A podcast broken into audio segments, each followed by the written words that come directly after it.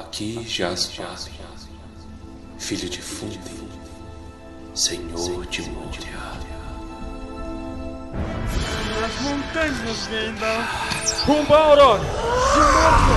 Volte para a sombra. Você não vai passar.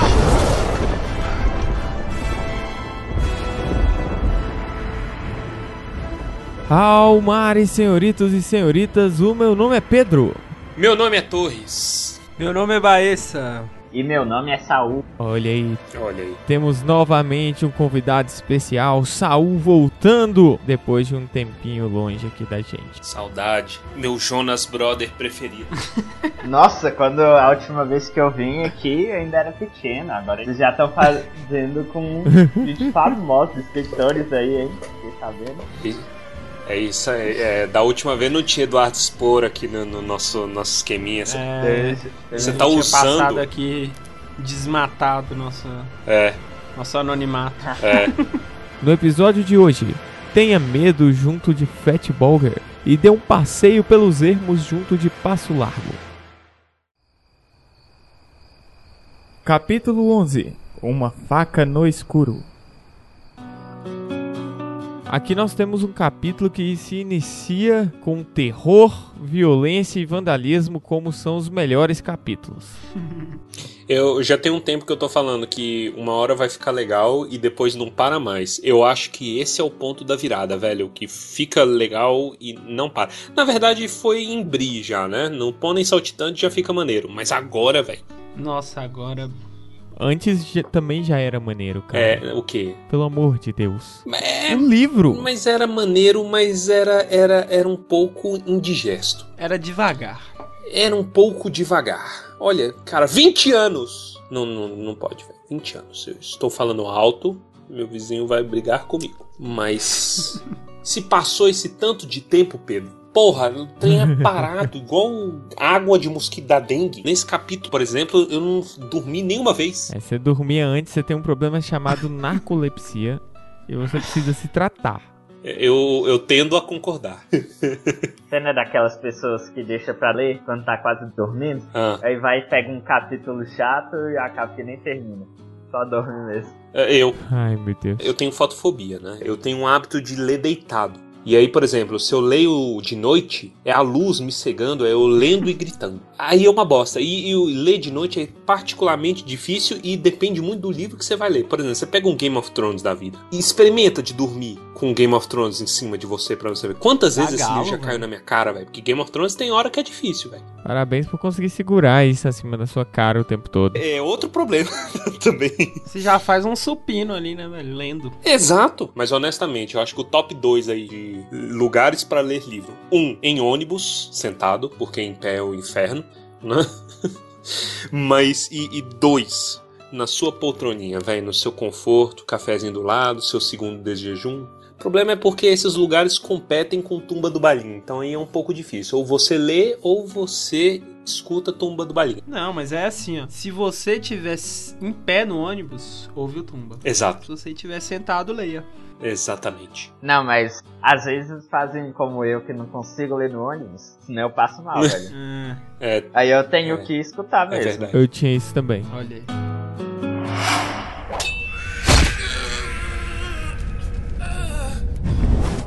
Nós temos aqui a primeira cena dos Cavaleiros Negros executando um ataque Exato. E onde que é esse ataque? na casa do Frodo. Só que sem o Frodo no- estar na casa. Antes a gente tinha falado que o Fat Bulger ia ser um pouco mais importante mais pra frente, né? Que ele ia sofrer alguma coisa. Esse é o momento do capítulo. Porque chega a Receita Federal lá, travestida de Cavaleiro Negro, pra cobrar de Fat Bulger. Falar assim, pague o aluguel. Exato. Mas ele foi esperto. Percebeu que a Receita Federal estava chegando e saiu correndo. Sonegou impostos. Só negou imposto. Imposto é. Imposto é. Como Imposto que é roubo. Imposto é roubo. Pedro não gosta de anarcocapitalistas. É, tumba do balinho Ancap. A gente é meu o último episódio de Tumba do Balinho, eu nem sabia. Aham. É, Não se misture com essa gentalha. A que ponto chegamos? Mas sabe o que que eu acho muito louco? Ah, o que você acha? Os Cavaleiros Negros gritam Abram em nome de Mordor. Quer dizer, alguém gritou. Eles falam. Todo o segredo que eles estavam tentando mexer foi pra casa do c... né? Agora. Foi, desistiram de tudo. Já bateu o desespero. A água bateu na bunda, eles se desesperaram. Estão invadindo casa agora. Mas eu acho que aqui eles estavam bem certos da decisão que eles estavam tomando. Uhum.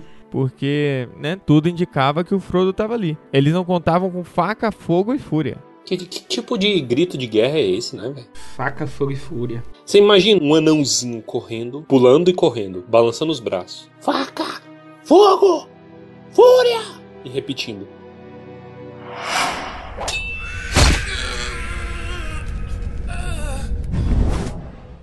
É bom quando você pode confiar nos seus vizinhos, né? Isso é uma coisa que, por exemplo, não aconteceria aqui em Brasília. No, no dia que a Receita Federal vier cobrar meus impostos aqui, não vai ter um vizinho pra me defender. Ainda mais se você gritar faca, fogo e fúria, eu acho que é capaz deles fecharem todas as portas não deixar você entrar nunca mais. Eles vão me denunciar aqui. Eles vão colocar setinha apontando pra qual é o seu apartamento. Exatamente.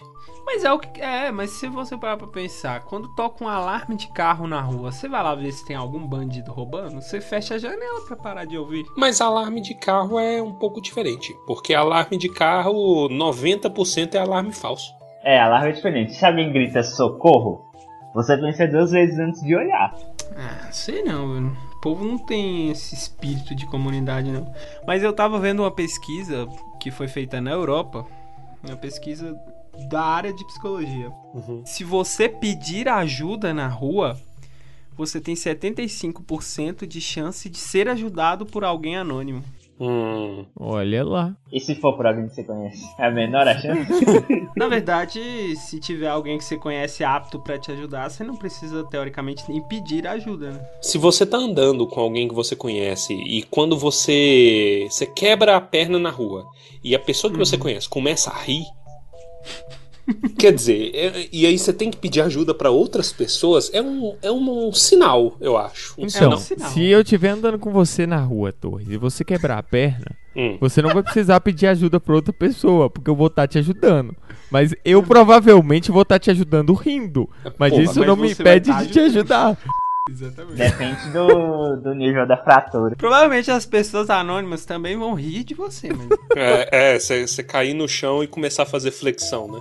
É, aí você não demonstrou que precisa de ajuda. Tem uns tropeços que é muito humilhante, velho, que não, não tem como a pessoa não começar a rir. Mas é, assim, o Fat Burger também sai gritando uns bagulho muito nada a ver, né? Porque a galera até demora a entender o que, que tá rolando, mas aí a galera entende que tá, tá tendo uma invasão de. Seja lá o que for, que eles não entendiam ainda, mas são os Cavaleiros Negros invadindo a casa atrás do Frodo. E eles percebem que a casa tá vazia. E eles simplesmente vão embora.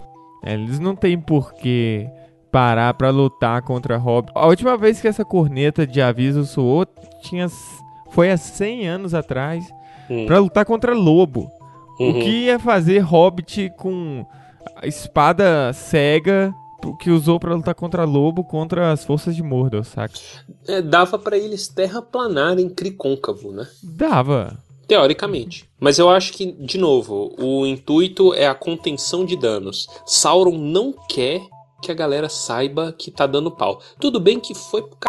que nem eu já falei an- antes, porque eles falaram abram em nome de Mordor. Agora todo mundo sabe, né? Só que aí eles falam, não, vou ficar em segredo aqui, já que ele não tá aqui, corre então, porque nós não podemos perder tempo não. Uhum. E eles foram reagrupar com outros cavaleiros negros que estão assolando outra parte da Terra-média, conforme nós vamos ver agora.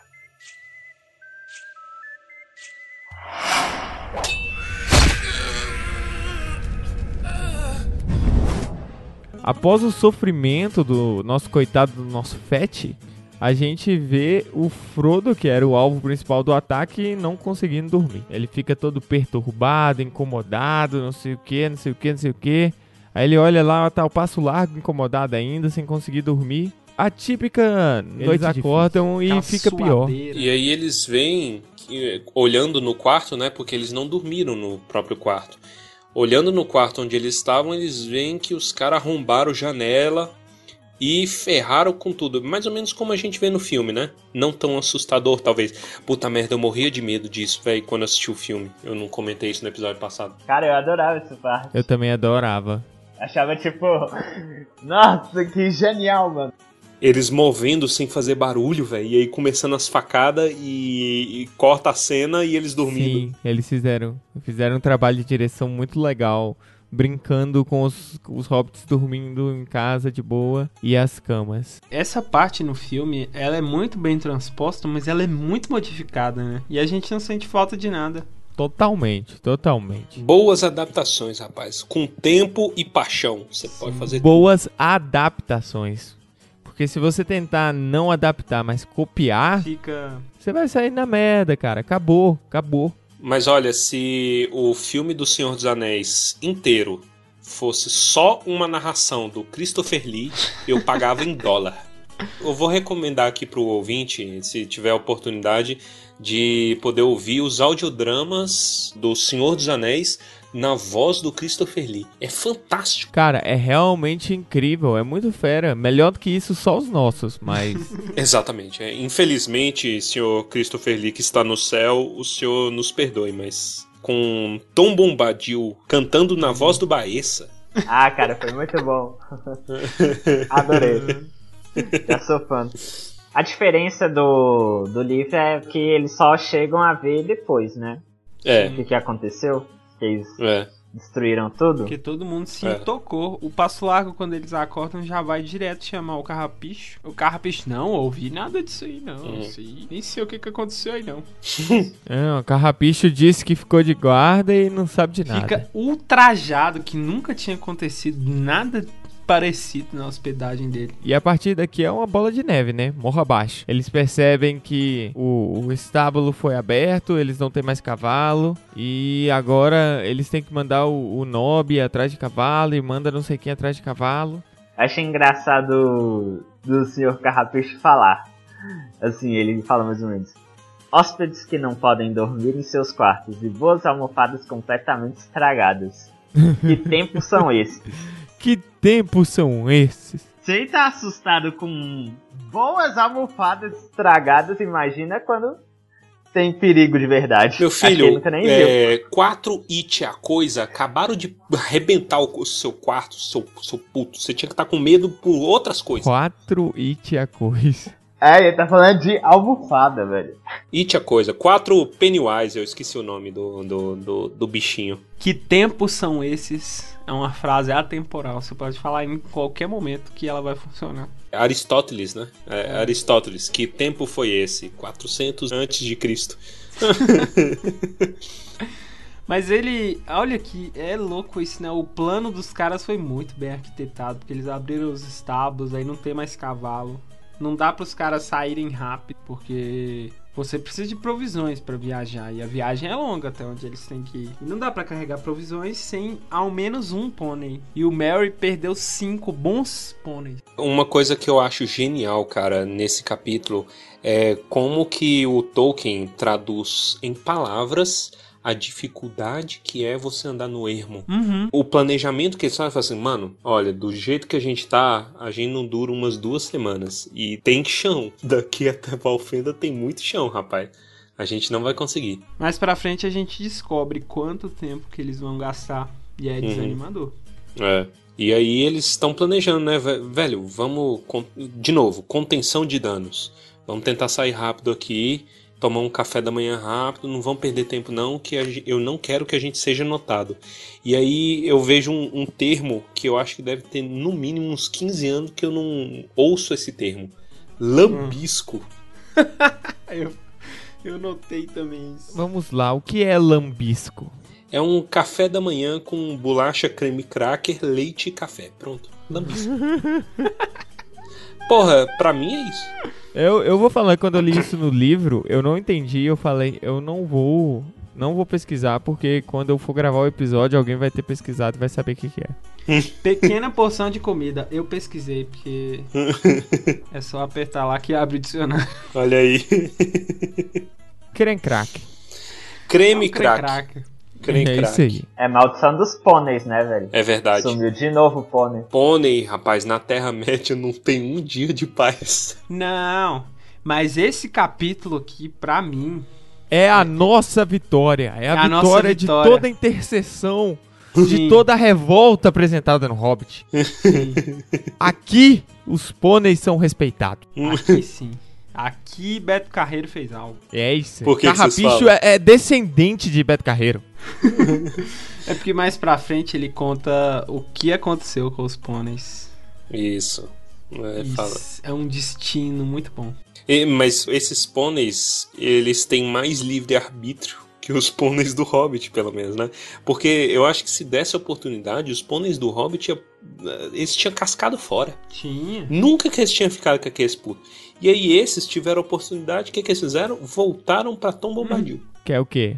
Ápice da vida humana. Todo Ah, mundo lógico. voltaria pro Tom Bombadil. É, mas você, você é um Tom Bombadil. A última foto que você mandou, você tava a cara do Ventania, velho. Mesma coisa. você arranjou um chapeuzinho, um chapeuzinho. Chapeuzinho. Porra, imundo. Pedro, daqui a pouco tá de galocha amarela por aí, Uhum. saltitando. É preta que eu comprei. Aí. Mas o, o Nob, né? O Carrapicho pede pra ele procurar algum cavalo, algum pônei pra comprar até, porque é o- a única alternativa que eles têm. E olha onde que tem o único pônei sobrando de toda a região.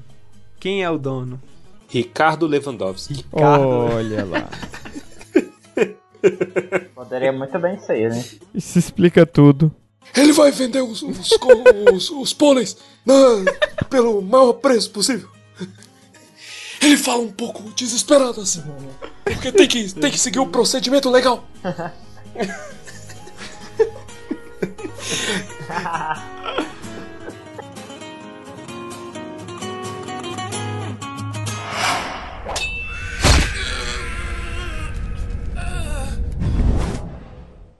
Bill Samambaia, né? Billzinho Samambaia. É o cara que você não consegue levar a sério, porque né, ele chama Bill Samambaia, mas fazer o quê? Ah, um sobrenome legal, pô. Saiu no lucro de novo, pelo menos por um tempo. Saul, se olha no espelho e fala Bill Samambaia. Eu quero ver se você dá conta. Sem rir. Não tem como. É muito ridículo. Mas o cara é esperto. Ele é um porre de pessoa. Aí ele, ele conseguiu vender um pônei magricela, todo tristonho, pelo triplo do valor de um pônei da região. Isso aí se chama capitalismo. A gente tinha que ter assistido o Globo Rural do, do domingo pra ver quanto tava custando a cabeça de um pônei pra saber o preço aí, né? Canal do boi, né, velho? Canal do Boi, canal do Boi deve que tinha essa informação. Mas o pônei fica feliz de sair da situação que ele se encontrava. É, mas aí eles ainda tiveram que pagar um preço absurdo, né? Pro pônei. Pagaram. O Carrapicho pagou e ainda deu moedas pro Mary por conta dos cinco pôneis que tinham sumido na, de noite. Depois ainda teve que lidar com todos os outros animais que sumiram, que eram das outras pessoas de dentro da estalagem. Aí o que, que ele fez? Utilizou de uma estratégia de convencimento no qual você prova que a outra pessoa está errada. Não precisa se provar certo. E foi isso que ele fez. O amigo do Bill Samambaia desapareceu. Imediatamente, todo mundo resolveu que a culpa era do cara. Carrapicho, muito sagaz, virou e falou: Aí, ó. Vocês ficam trazendo ladrão pra dentro da minha estalagem, depois fica aqui brigando comigo, agora vocês vão lá e resolvem essa porra desse bagulho aí. Eu não tenho nada a ver com isso daí, não. É um gênio, né, velho? O cara não é dono da estalagem à toa. Já lidou com muitas pessoas com nomes de planta, e é isso aí. O moço que tinha sumido era o moço Vesgo da noite. Isso. A partir daí, eles, conseguem, eles ficam felizes, né? Tomou um café da manhã grande, porque tiveram que ficar esperando, por mais que essa tenha sido a última opção, e ó, pega o beco. Vambora, vambora.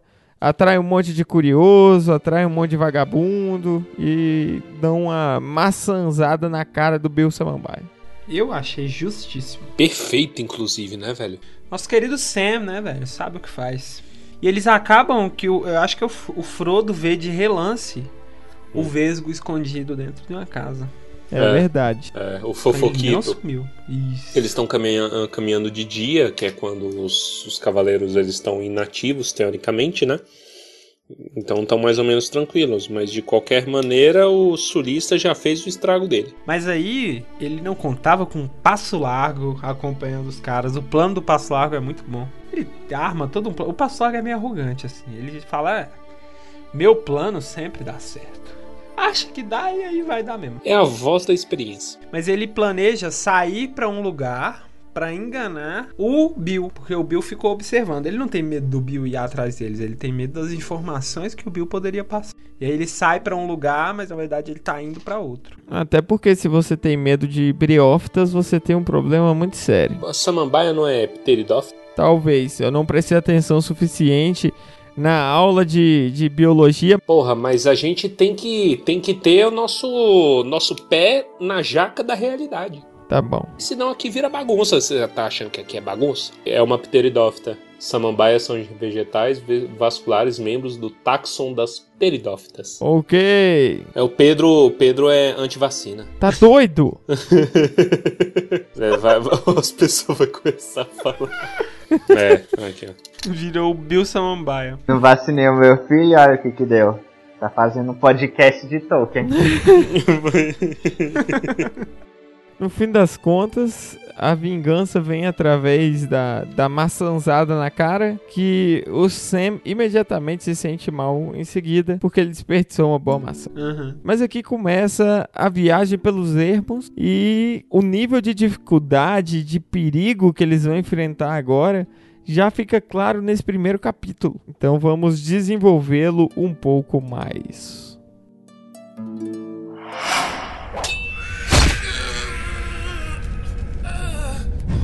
Essa viagem é muito gostosinha. Muito. Porque ela é, ela é tensa, né, velho? Você tem uma tensão, uma insegurança. Tipo assim, cadê o diabo, velho? Ele tá atrás, ele tá. Porra. Eu acho que assim como o Frodo, nós temos a real noção de que pode morrer gente. Sim. Que até agora a gente saiu do condado e tá aqui festa, tá aqui fugindo de cavaleiro, mas não teve um contato real com os cavaleiros até esse momento. Nesse momento você chega à conclusão de que pode dar muito ruim e acabar tudo aqui. E aí eles já começam a viagem entrando. Eu adoro esses nomes de lugares. Sempre que tem essas histórias que tem esses nomes de, de lugares assim meio fantasiosos, eu adoro. Eles já entram no pântano dos mosquitos. Olha que belíssimo, não? Ô, desgraça. Se mostra um nome não figurado. É, é do lado de casa essa, essa porcaria aí. Isso, exatamente. é do lado de casa. Eu respiro mosquito. Olha, eu sinto muito, isso não deve fazer bem, não. Eu te recomendaria parar. Mas assim, Não. aqui, aqui eu respiro mosquito, eu dibro ratos e eu luto contra barata. Entrou uma barata voadora na última gravação do Tumba. Eu terminei de gravar, eu fui beber água, que eu voltei tinha uma barata em cima do meu computador. Peguei o chinelo pra matar ela, ela voou. Mano, você é um homem antes de ter uma barata voadora e é outro homem depois de você lutar com a barata voadora. Isso muda a vida de uma pessoa, velho. Ela veio na minha cara. Eu, eu dei um grito que não foi nem feminino, nem masculino, nem animal. Foi uma parada assim. Eu não sabia que eu gritava desse jeito. foi tribal o bagulho. Foi, velho. Foi uma parada profunda. Eu, eu- eu fechei a porta do quarto e falei assim: tudo bem. Só um de nós vai sair vivo daqui hoje. Porra, porque a barata era tão grande que conversava, velho. Só faltava conversar essa filha da puta. Ah, mas se você se, se pudesse pra conversar, você podia ter resolvido o problema no diálogo. Só, só resolve no diálogo quem não se garante na porrada. Exatamente. Porra. Eu, eu já falei aqui antes, o pedaço de pau é a arma do diálogo. o problema é que a barata não conseguia conversar, então, mas o pedaço de pau ali, você entra na briga com o pedaço de pau, a pessoa já quer conversar. Eu não mato barata. Mano, eu destruí o chão do meu quarto, velho, com essa barata. Que ódio. Acha Aí eu pouco. fiquei. Matou a barata? Sabe, sabe aquelas cenas de filme que a pessoa mata alguém e fica em estado de choque? Fui eu, 15 minutos depois. Saiu Isso- isso- vendo se tinha algum outro animal que testemunhou o assassinato. Ma- Não, eu fiquei, eu fiquei realizando, porque tipo assim, eu fiquei fora do quarto um minuto no máximo, velho. E, aí quando eu volto e tem uma barata, eu falo assim, de onde ela veio? E de repente vem a resposta, ela alça voo. Eu nunca me senti tão distante de Deus na minha vida. Foi nesse momento. Foi nesse momento que eu falei assim, meu Deus, tu me abandonaste.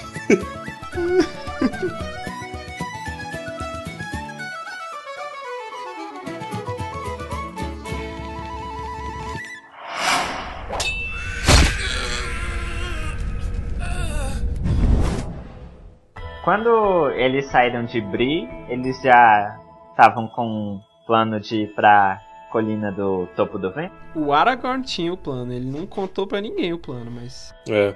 É porque eu acho que lá era tipo um ponto de referência legal, né? Pra, pro Gandalf, inclusive, porque eles tinham esperança de encontrar o Gandalf. Sempre ronda essa esperança de encontrar o Gandalf, né? Desde o começo do livro.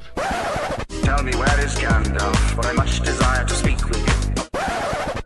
É, não. Eu tenho essa esperança até hoje. Eu também tô andando na rua e já fico observando se eu, velho, se eu vejo um velho barbudo. O Pippin tá andando no, no pântano e ele fala: Rapaz, não vai dar não. Eles estão me devorando vivo. Vale fazer um adendo aqui que é, é o tanto que essa cena é legal no filme também, né? Porque é o começo da sociedade. O tema da sociedade começa a tocar devagarzinho, né? Uma versão mais lenta que vai se desenvolvendo ao longo do primeiro filme. E aí tem aquela cena maravilhosa que eu, eu não lembrava. Ela não tem no, no- nos livros. O segundo de jejum. Verdade. Aqui, por mais que eles sejam tratados com essa necessidade de manterem sua- suas alimentações, suas múltiplas refeições, eles se mostram bastante resilientes na É. falta de alimento também, né? Eles são menos chorão, né? Provavelmente a culpa é do excesso de barriga. É. Eu acho que é porque também aqui no livro eles passam por mais perrengues do que no filme. Então aqui Sim. eles já estão um pouco acostumados a ter que lidar com a falta de alimentação. Tanto que em algum momento o Pippin chega a comentar que o Frodo ele, ele é metade do Hobbit que ele já foi. Por conta da magreza. E a gente tem que lembrar que o Frodo ele sempre foi considerado um Hobbit atlético. Então ele tá muito magro. É, É. Ele faz uma piada que vai virar um espectro e o Passo Largo dá um... opa, para de falar essas coisas. Já viu vó quando você fala... Quando você fala alguma coisa que deixa ela incomodada, ela, menino, não fala isso. Exato, exato. E, e o, o Passo Largo censura ele muitas vezes, né? Ele fala assim, Sim. para, para, para de falar isso. Mas se tiver mais dois dias de caminhada, o Frodo vai ficar parecendo o Leandro Hassum, velho. Vai. Parece que fez dieta de low carb. Nessa travessia do pântano dos mosquitos, eles passam uns apertos consideráveis, né? Porque eles estão sendo literalmente comidos vivos, como o Torres comentou ali antes. Aí tem os, os- o barulho parecido com uma versão maligna de grilos que eles ficam ouvindo e isso aterroriza eles. E aqui é a primeira travessia de fato complexa que eles passam, né? Que eles passam dificuldade, que o terreno ele é complicado, os charcos eles se movem, então você não tem um, um- uma trilha bem definida. Para eles que estão fugindo de alguém, faz todo sentido escolher esse caminho. A não ser que a pessoa tenha outro caminho para chegar mais rápido aonde eles estão indo, que se chama estrada. Então, né? Mas é, eles estão eles estão tentando despistar os bichos, velho. Então o, o Passo Largo entrou no modo Extreme Ranger. E agora, rapaz, é ermo no talo até sol raiar. Eles chegam próximos do topo do vento e já bate uma sensação ruim nos hobbits. Eles começam a perguntar se tem túmulo ali. E o Passo Largo ele é uma enciclopédia ambulante. É, E aqui isso é algo muito legal. A gente vai aprendendo sobre o mundo junto dos próprios personagens. E isso é especialmente claro nesse capítulo pelas interações entre os hobbits e o Passo Largo. Eles sempre fazendo questionamentos e o Passo Largo dando explicações. E são as explicações que estão lá e que é a, é a explicação para nós leitores também. A gente aprende junto com o Frodo, junto com o Sam, junto com o Mary. E isso é fenomenal. cara, é excelente, sério. É muito gostoso ouvir falar de Gil-galad, ouvir falar de história. Tudo bem que o Gil-galad é o Sam que baixa o, o Roberto Carlos nele e ele começa a cantar. Sim. De qualquer maneira, é muito legal, velho, as histórias que eles vão falando, muito bom. Sim, eles usam. Ele usa de um, de um contexto de. de refer- meio que uma referência quebrada, onde a gente ouve nomes que nós não sabemos quem são. Nós ainda não sabemos quem é Gil-galad. Depois a gente não sabe quem é Elbereth. Mas isso não quer dizer que essas referências sejam inexistentes. Elas estão em outro lugar da obra de Tolkien. Então a gente é levado a essa exploração e muitas vezes você lê e voltar relendo muda a forma como você vê algo. Cara, é muito, le muito legal isso, né, velho? Depois que eles começaram o podcast, eu comecei a ler mais, procurar mais coisas sobre, sobre Tolkien, né? Sobre outros livros por causa que eu só tinha lido o Hobbit e o Senhor dos Anéis. Aí eu consegui encontrar mais coisas, até ganhei um livro, o Torres Sabe, num sorteio de encontro do lançamento, né, do, Do Hobbit. do Hobbit. Do Hobbit da HarperCollins. É, aí a gente vai vendo esses nomes, consegue entender é, de onde que vem essas histórias. Quando eles citam, você já fica mais feliz porque você já sabe de onde que vem. Muito legal, né? E não é uma parada solta, né? Tipo assim, ah, vou mandar essa referência aqui. Leiam essa referência nos meus outros livros. Os outros livros nem existia. É, Tipo, é, e é uma parada totalmente incrível, porque é lenda. A gente tá falando de milhares de anos atrás. Então faz totalmente sentido ser uma lenda. E pro Passo Largo tá falando, porque o Passo Largo é um cara intimamente ligado à tradição. Né? Ele é um cara que respeita a tradição dele. Então, é ele que é a nossa fonte primária de conhecimento aí. E eles vão falando, fala sobre Gil-galad, fala sobre é, fala sobre Beren Lúthien, né, que traça paralelos com o Passo Largo e a amada dele. Eu não lembro se é nesse capítulo, eu acho que é no próximo, é no próximo, que ele fala que meu coração está em Valfenda. Rapaz, isso é muito lindo. Olha lá. É muito lindo. É uma fofura. E a história de Beren e Lúthien aqui, ela é. Ele passa por cima, assim, ele conta um fragmento muito pequeno. Ela originalmente, ela era toda embalada, né? É a balada de É. Leithian, Leithian, eu não lembro como fala, mas é toda em poema. E é muito bonito quando você lembra que no túmulo do Tolkien e da mulher dele tem escrito Beren e Lúthien. Ai, quase choro. É ele quem escreve no túmulo da esposa, né? Lúthien. Ele escreve, é, Lúthien. Ah, então foi uma extensão. É, velho, muito bonito. E é louco, né? Porque o Passo Largo, na verdade, os hobbits pedem pra ele contar outra história. E ele fala: não é bom a gente ouvir essa história sendo perseguido pelos inimigos. Em É. Valfenda, vocês ouvem essa história inteira. É. Vou contar essa outra. E aí ele conta a história de Beren Lúthien, que, como o Torres falou, tem um paralelo muito grande com a história dele. Isso eles falam numa das horas mais tensas quando eles já chegaram no topo do vento, né? Eles já tiveram os sinais que o Gandalf possivelmente esteve ali há três dias. E aí eles estão sentindo que o cerco tá fechando, que tem uma energia negativa, que alguma coisa aconteceu ali. Porque tá tudo queimado no, no topo do vento. E o Frodo teve a impressão de ter visto uma tempestade, mais ou menos nessa direção umas noites anteriores. E aí é, é bonito como pra acalmar no que que o Passo Largo tá pensando na amada dele. Ah, puta merda. Quando eu nascer, eu quero ser que nem o Passo Largo. Belezura, velho. Não, é, é muito romântico. Ah, vamos bater uma, é vamos bater uma palma aqui. cara é muito romântico, velho. Hoje em dia, cara é bonito, bonito, culto, romântico. Eu tô batendo palma em libras. é moreno alto, bonito e sensual. Ele É o amante profissional, né, velho?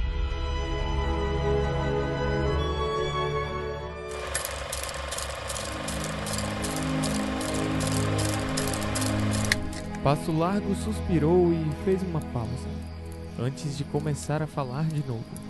Essa é uma canção no estilo chamado Anthenath entre os elfos, mas é difícil reproduzi-la na língua geral.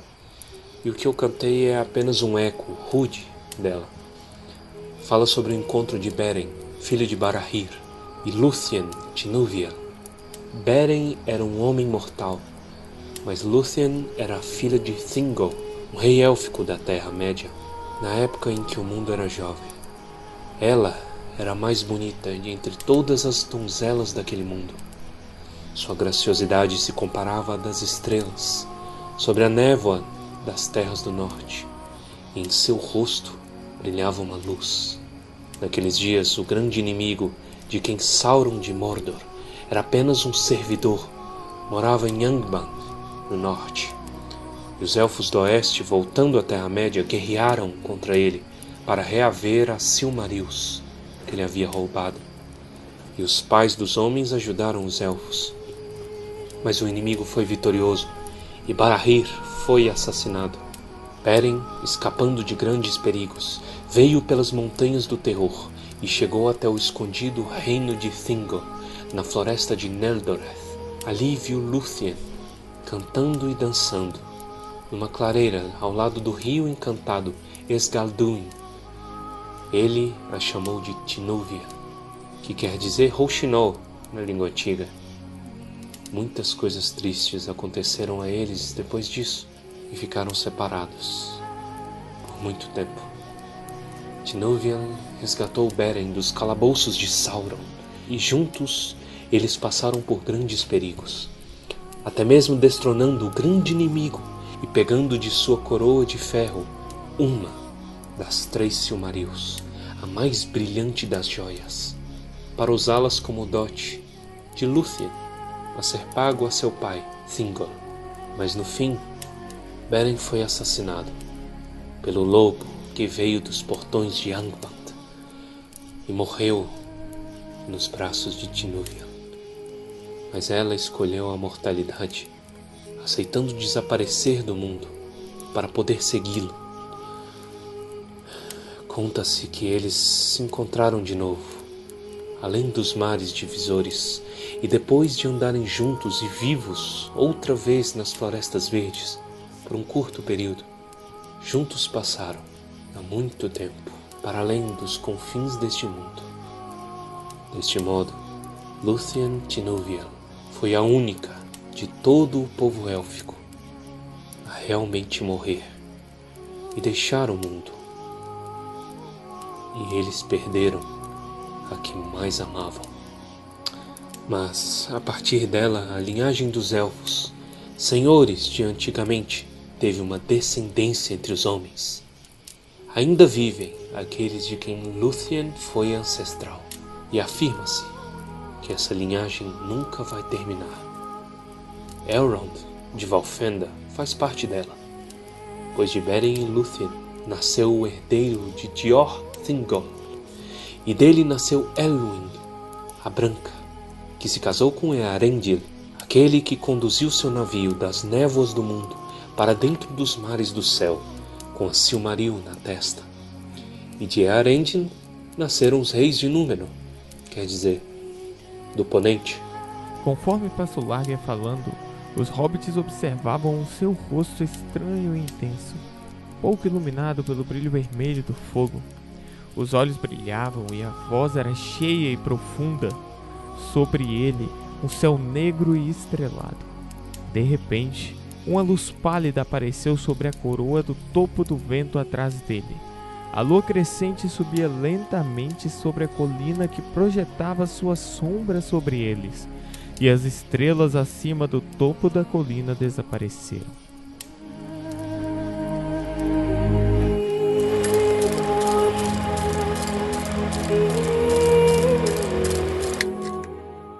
Depois dessa história apaixonante, começa a tensão, porque estava tudo silencioso e quieto demais. Frodo sentia um, um terror gelado. É, eles sabem que o bicho tá vindo e que não vai ter muito o que fazer não, cara. Ali deu ruim. Sabe o que que eu não entendo? Por que que o Sam e o Mary saíram de perto do fogo?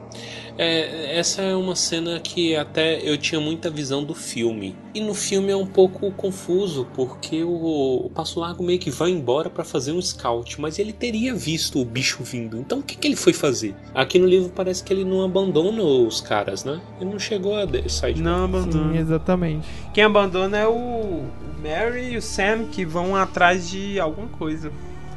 Atrás de ver se tem alguma coisa em volta, né? Água ou suprimento. atrás de fofoca. Fofoca. Mas isso em um momento que não chega a atrapalhar o desenvolvimento deles, então, né? Não faz diferença. O passo largo que sugere fazer a fogueira. No filme, a fogueira é que denuncia que eles estão. Isso, o Passo Largo, ele, como sensato que é, tem consciência de que a visão é o pior dos sentidos dos Cavaleiros Negros. E que eles têm várias outras formas de localizá-los e que, sendo localizados, tendo uma fogueira é a melhor forma deles se defenderem.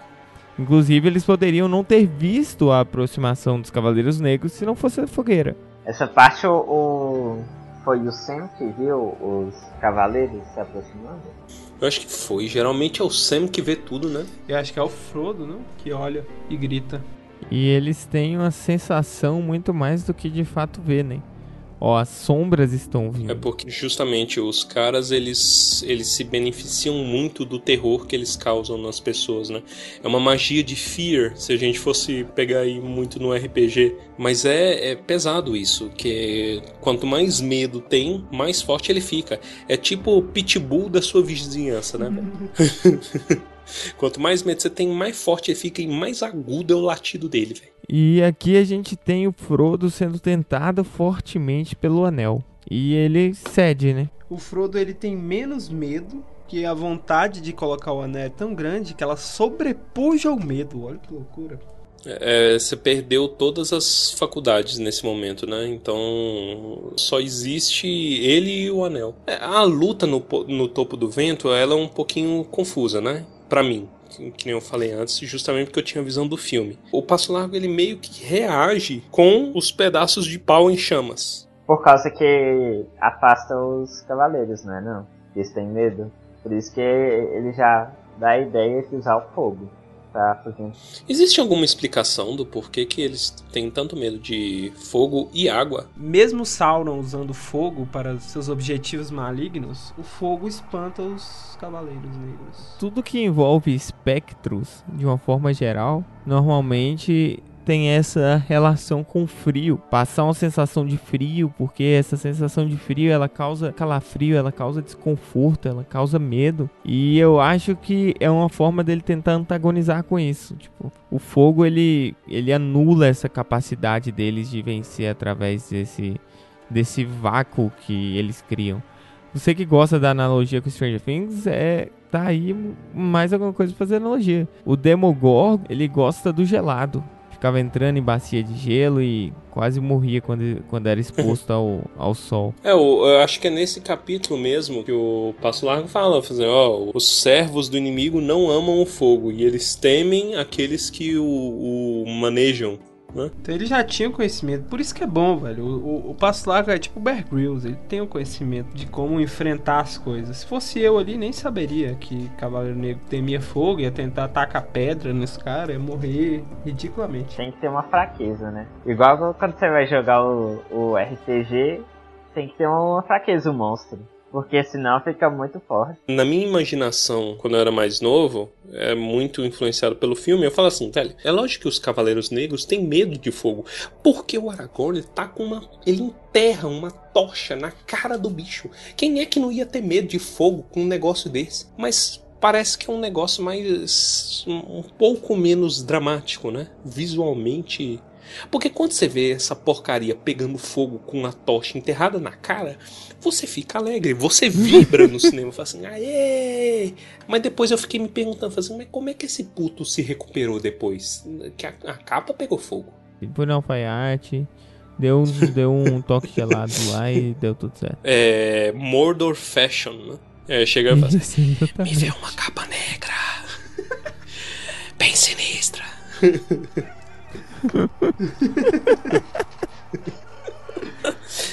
pra que hora, senhor? Ô, gente, eu tenho que correr atrás do menino. eu tô com pressa. Mas mesmo com o Aragorn com essas tochas na mão lutando contra os bichos, quando o Frodo coloca o anel, os bichos. Ih, é aquele ali, ó. É Vai esse. tudo pra cima. A cena é maneiríssima, né, velho? Nossa. Tanto no livro quanto no filme. Você tá vendo um, um cara, um bicho sem rosto, coberto por uma capa, sinistro. E de repente você vê que o bicho tem forma, né? Que o bicho parece. é, que os caras parecem rei. Eu acho que o único que tem uma descrição assim é o justamente o rei bruxo, que é o que É. tinha cabelos longos e tinha uma coroa. São quantos que aparecem? Aqui só tem cinco, mas eles são nove. Os quatro provavelmente são aqueles que estavam lá em Cricôncavo, né? Isso. Estão indo a jato ali, porque Cricôncavo tem um caminhozinho aí, velho. Tem. É assustador quando a gente entra na pele do Frodo e vê cinco bichos bizarros correndo pra cima de você com espadas. O Frodo ainda tenta pegar a espadinha que o Tom roubou dos túmulos pra tentar se defender e não ia adiantar, coitado. Ele grita, né? Aqui mais uma vez o Tolkien fazendo uso de referência quebrada. Oelbereth Gilfonio, que aqui é um chamado a, um, a uma Valar, que é Varda. E nós ainda não sabemos quem são os Valar. Nós não sabemos quem é Varda, É. mas nós temos aqui uma referência a ela. E essa é é um em particular que nunca é explicada, né? Aliás, eu não lembro se a Galadriel fala sobre, talvez. Porque ela é a mais querida dos elfos, né?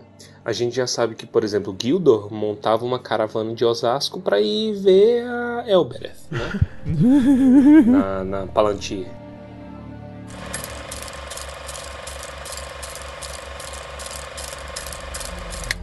Sobre a saliência do pequeno vale, do lado oposto ao da colina, sentiram, mais propriamente do que viram, uma sombra se levantar. Uma sombra, ou mais de uma. Forçaram os olhos e as sombras pareciam crescer. Logo, não havia mais dúvida. Três ou quatro figuras negras e altas estavam ali na encosta, olhando para baixo em direção a eles. Tão escuras eram que pareciam buracos negros na escuridão que os envolvia. Frodo pensou ter ouvido um chiado fraco, como um sopro venenoso, e sentiu um frio fino e cortante.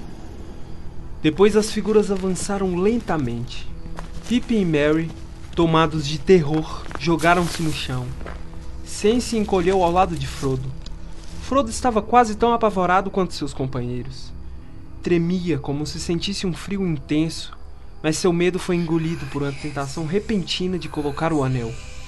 O desejo de fazer isso tomou conta de sua mente, que não lhe permitia pensar em mais nada. Não esquecer o túmulo, nem a mensagem de Gandalf, mas alguma coisa parecia forçá-lo a desconsiderar todas as advertências e ele desejava ceder. Não com a esperança de escapar ou de fazer qualquer coisa, boa ou má, simplesmente sentia que deveria pegar o anel e colocá-lo no dedo. Não podia falar. Sentia que Sam o olhava, como se soubesse que seu patrão estava com algum problema bem grande. Mas Frodo não conseguia olhar na direção dele. Fechou os olhos e lutou por uns minutos, mas a resistência se tornou insuportável. E finalmente tirou a corrente devagar e colocou o anel no dedo indicador da mão esquerda. Imediatamente, embora tudo continuasse como antes, escuro e sombrio, as figuras se tornaram terrivelmente claras. Frodo podia ver através de suas roupas pretas. Havia cinco figuras altas, duas em pé na saliência do valezinho, três avançando. Nos seus rostos brancos brilhavam olhos agudos e impiedosos. Sob as capas havia grandes túnicas cinzentas. Sobre os cabelos cinzentos, elmos de prata. Nas mãos magras, espadas de aço. Seus olhos caíram sobre ele e o penetraram enquanto corriam na sua direção. Desesperado, Frodo puxou sua espada, tendo a impressão de que dela emanava um brilho vermelho, como se estivesse em brasa. Duas das figuras pararam. A terceira era maior que as outras. O cabelo era longo e brilhante, e sobre seu elmo estava uma coroa. Numa mão segurava uma longa espada, e na outra uma faca. Tanto a faca quanto a mão que a segurava brilhavam com uma luz fraca. Ele pulou para a frente e avançou sobre Frodo. Naquele instante, Frodo se jogou para a frente em direção ao chão. Ouvia sua própria voz gritando alto. Ó Elbereth! Giltúnio! Ao mesmo tempo, golpeou os pés do inimigo. Um grito agudo cortou a noite. E ele sentiu uma dor, como se um dardo envenenado tivesse penetrado seu ombro esquerdo. Ao desmaiar, viu de relance, como se por entre um turbilhão de névoa, passo largo saltando da escuridão com um pedaço de lenha em chamas em cada mão. Num último esforço, deixando cair a espada, Frodo tirou o anel do dedo e o apertou na mão direita.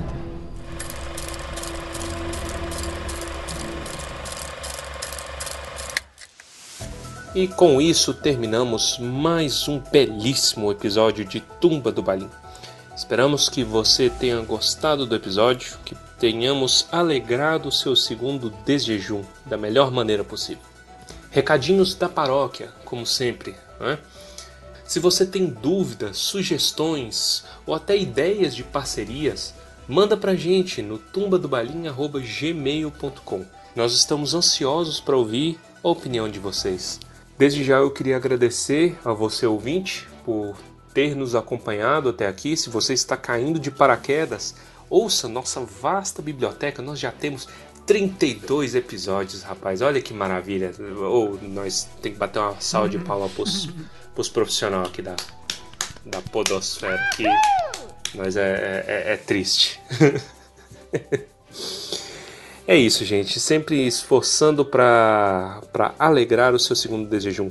Acesse nosso site também. Você pode baixar esse episódio por meio do nosso site tumbadobalim.com.br e também as nossas redes sociais: Twitter, Instagram, Facebook. Tumba do Balim, sempre Tumba do Balim. Vamos então, meus jucabalas, para mais uma sessão de comentários cretinos extremamente sucintos sobre o último episódio. Começando com o nosso glorioso Jonas Brother, Saul. Passo Largo é o professor de história. Que sempre que os, os hobbits perguntam alguma coisa, ele tá sempre ensinando um pouco mais para ele. Excelente. Nós somos alunos por tabela. Bora então com o nosso amigo Pedro Henrico. Passo largo. Ele é a sua avó quando você chegava em casa e falava: Olha aqui, vó. Eu tirei o, o demônio Mago Negro pra jogar Yu-Gi-Oh! E a sua avó falava: Demônio Mago Negro? Que porra é essa de Yu-Gi-Oh! Vem cá, me dá essas cartas, nós vamos tudo ali queimar no fundo. Queimava, depois te levava pra benzer. Velho, isso daí é realidade de, eu acho que, dois terços da população brasileira, com menos de 30 anos. É, não, que teve que se benzer por conta de Beyblade. Yu-Gi-Oh? Nossa, velho. É. Com certeza. Eu já perdi cartinha queimada. Vamos então, benzendo o nosso programa Baessa. Reforçando a teoria de que o Aragorn é uma avó, na verdade eu acho que ele é uma mãe. Que eu sempre falava assim: mãe, tô com fome. Come uma maçã. Mano, maçã nunca matou minha fome na vida. Quando eu como uma maçã, eu fico com mais fome. O Sam vai passar o caminho todo comendo maçã e fumando cachimbo. Esse menino vai chegar em Valfenda? Magro demais. Nutrido. Vai chegar lá um spec. E por mim, eu digo: todo homem, toda mulher tem um momento na sua vida em que tudo muda, em que você tem que fazer uma escolha que não é fácil e que acontecem coisas na sua vida que te mudam para sempre. Aqui a gente vê o Frodo, que ele tomou uma facada que vai mudar a vida dele para sempre. E ele vai sofrer com isso pro resto da vida. Assim como Frodo, eu digo que uma barata voadora voando na sua cara muda a vida de um homem. A barata voadora é a faca, é a lâmina de Morgo da minha vida. Eu sou um novo homem. Vocês podem ver que a minha voz melhorou no programa. Porque, porque eu tive que jogar o microfone antigo fora. Porque a, ba- a barata tava sobre o microfone. Mudou para sempre. Então, reflitam. É, é Senhor dos Anéis é cultura geral. Isso.